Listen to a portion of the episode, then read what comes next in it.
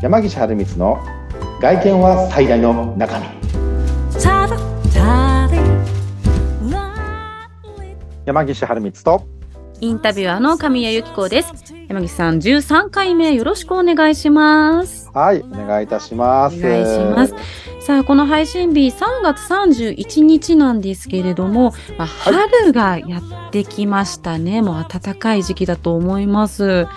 で、ここの時期私毎年悩んでいることがあるんですけど、はいはい何ですか、あのーコートって、うん。スプリングコート、おースプリンどうなんだろうと思って、これ、着ていくのか、まあ、新しいのを買うのかも、そもそもスプリングコートいるのかなっていうところが、いつも迷うところなんですけれども、はいはいこのスプはいリングコートの話していきたいななんて。ね。ああ本当消費者目線ですよね。はい。それねもうめちゃくちゃよく出る話なんですよ。やっぱり皆さん悩まれてるんですみんね。な同じこと思ってますよ。この春のなると、うん、いやなんかやっぱかんね寒暖差が激しいじゃないですか。本当に。朝晩でも違うし、日によっても全然違うし。ね、なんかはい週によって今週は十何度まで上がりますって言われて、来週は冬冬のあの間に戻って3度4度ですみたいな感じになるとね、本寒の戻りって本当怖いです。そうですよね。はい。体ついていかないですもんついね。ていかない。う。うん確かにだ、まあ、だけど、よく言われるのが、じゃあ、言うてもでも、まあ、ゴールデンウィーク過ぎると暑くなってくるから、そもそも着れる時間短いよね、みたいな。本当に春って短いんですよね。いつの間にか汗かく時期になってるので、だからこそスプリングコートって果たして必要なのかなっていうところが。うん。だから迷っちゃって、結局どうしよう、どうしよう言ってる間にお毎年終わっていくみたいなね。あの、その通りです本当にそういうことですよね。はい。まあでもね、やっぱりあの、今すごくいい話だと思うんですね。ただ、はい。今、今回多分その、この時期に今、スプリングコートってそもそもいるのじゃないけれども、まあどういう人たちが必要で、まあどういう人たちが必要じゃないとか、はいあとまあ、こういうふうに思うんだったら購入されたらいいんじゃないですかみたいな話をしていくといい時間になるのかなって今ちょっと思いましたね。この番組ならではのお役立ちじゃないですけれども、ファッションのヒントにしていただければと。そうですね。うん。はい。これまあ、えー始めていこうかなと思うんですけど、はいえっ、と、まあ、基礎品、ごめんなさい、えっ、と、既製品オーダー、まあ、うんぬんはあるんですけれども、まあ、あのやっぱり生活スタイルで、はい。車で動かれてるのが多い方とか、うんうん。どうだろうな、あと電車がメインとか、はい。うん、あと車で通勤はしてるんだけど、動い、日中仕事の動きはほぼほぼ歩き徒歩だよとか、電車だよとかね、いろんなケースがあるとは思うんです。はい。うん、で、えっ、と、スプリングコートってね、まあ名前にするとちょっとまあそのまま春のコートというところなんですけれど、まあ冬のコートとの違いが、はい。まず素材がウール素材のものではなくて、うん。まあ俗に言うコットン、綿素材。うんん。もこもこよりもちょっとさらっとしたものが増えてきますよね。はい、増えてきますよね。まあうん女性だとまあトレンチコートとかね、私トレンチコートです。スプリングコートは。はい。多いですよね。うんで、トレンチでもちょっと今だとハイレのグリーンのものだったりとか、はいはいはい。ちょっとこう茶色がかったもの、ベージュだったり、ちょっとオフホワイトのものだったりとか、はい。まあそういったね、素材のものが、まあ結構出てくるのかな、なって思うんですけど、はいあの、一つポイントとしてね、スプリングコードって基本的にまあ触ってもらうとわかるの通りに、まあ何を当たり前のこと言ってるんですかって話なんですけど、今生地薄いじゃないですか。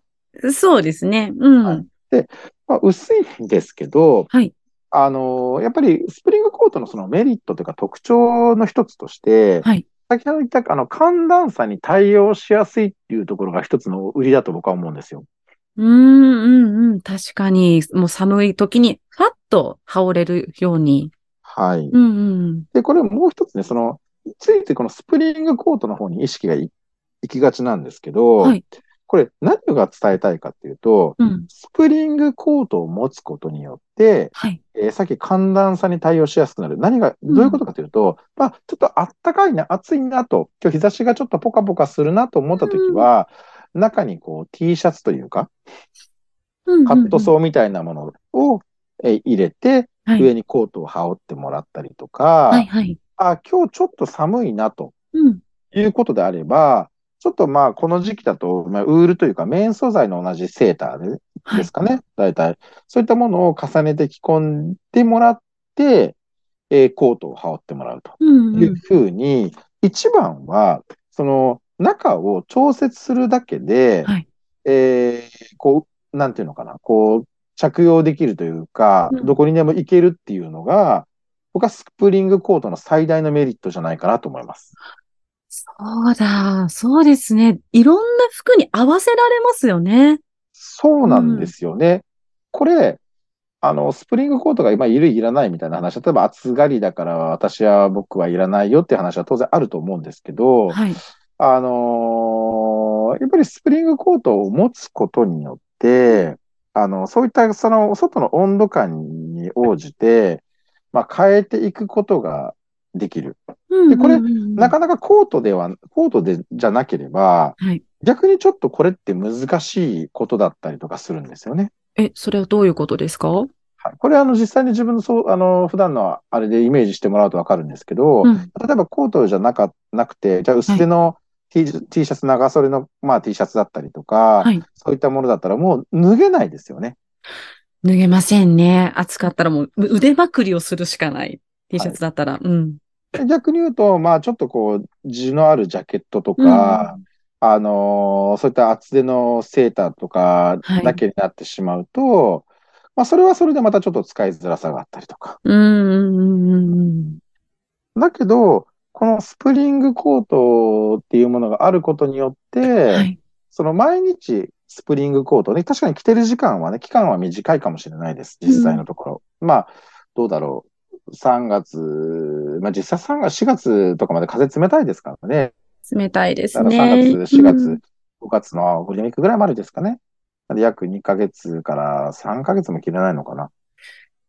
それぐらいになります。いつまで着てていいんだろうっていう疑問もあるんですけれども、やっぱりゴールデンウィーク。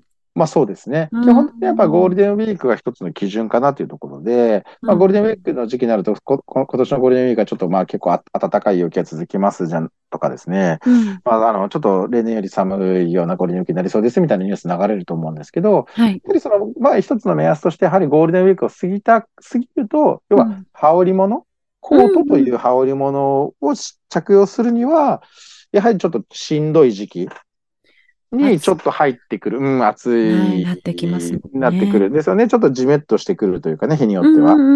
そうするとそれをちょっと腕にね、かけて持っておくだけでもちょっと重いというか、ちょっと熱、熱っぽいというかね。確かに湿気が増えてくると煩わしいものになりますよね。煩わしいですよね。うん、だそこまではちょっとなかなか使いづらいんですけど、ただやはり、あの、そこまでの季節は、やはり、はい、スプリングコートってな毎年こう、なんとなくこう、あったら便利だなっていうのはみんな思ってると思うんです。うんうん、ただ結局そこのなんとなくのイメージがあるから、はい、結局後回しにして、あの、買わずにね、はい。購入せずに来ちゃったりすることが多いんですけど、はい、でも、実際今の話の中じゃないですけど、一着あるとすごく便利じゃないですか？本当に便利なんですよ。もう私実はこの2、3年で初めてぐらいに買ったんですね、スプリングコート。えー、そう、実は本当に、それまでは、冬物のコートで、うん、その中に入れ込む、あのー、2枚目を入れ込むとちょっと熱くなって、あのー、防寒になるよ。で、外側はちょっと、うん、あの、薄い生地になってるよっていうものを買ってたので、はい。もうスプリングコートいらないんじゃないかと思ってたんですけど、その2、3年前に買スプリングコートを新たに新調したら、こんないいものはないっていう気づきになって。言い方だけど楽じゃないですか。すごい楽でした。ですよね。多分、女性のトレンチとかだと、まあ、パンツスタイルもスカートスタイルもどっちもいけますよね。そうなんですよ。ファッションをね、はい、問わないんです。素晴らしいと思いました。うん、ですよね。だから丈の長さに、まあ、多少のね、あの特徴というか好みはあるにしろ、はい、多分トレンチっていうか、ごめんなさい、スプリングコートを持って一着あると、多分その日々の悩みから結構解放されるんじゃないかなと思いますね。解放、私まずされましたね。そうですよね。からそこがあるだけでも、うん、やっぱり随分その、まあ、精神的に楽っていうとちょっと大げさすぎますけど、あの、ね、スプリング春のコートって、今、色、で、先ほどちょっと色はベージュとかいろいろ言いましたけど、はい、当然まあ黒のものだったりとか、うん、まあネイビーとか、限りなく黒に近いような紺とかね、うんうんうん、そういったものもやっぱり時期的にたくさん出てますので、はい。やっぱり、まあ女性も男性もそうですけど、一着あると、まあビジネスシーンにおいてもそうですし、ちょっとお休みの時にね、うんうん、あの、出かけるのにもさっと羽織りやすいじゃないですか。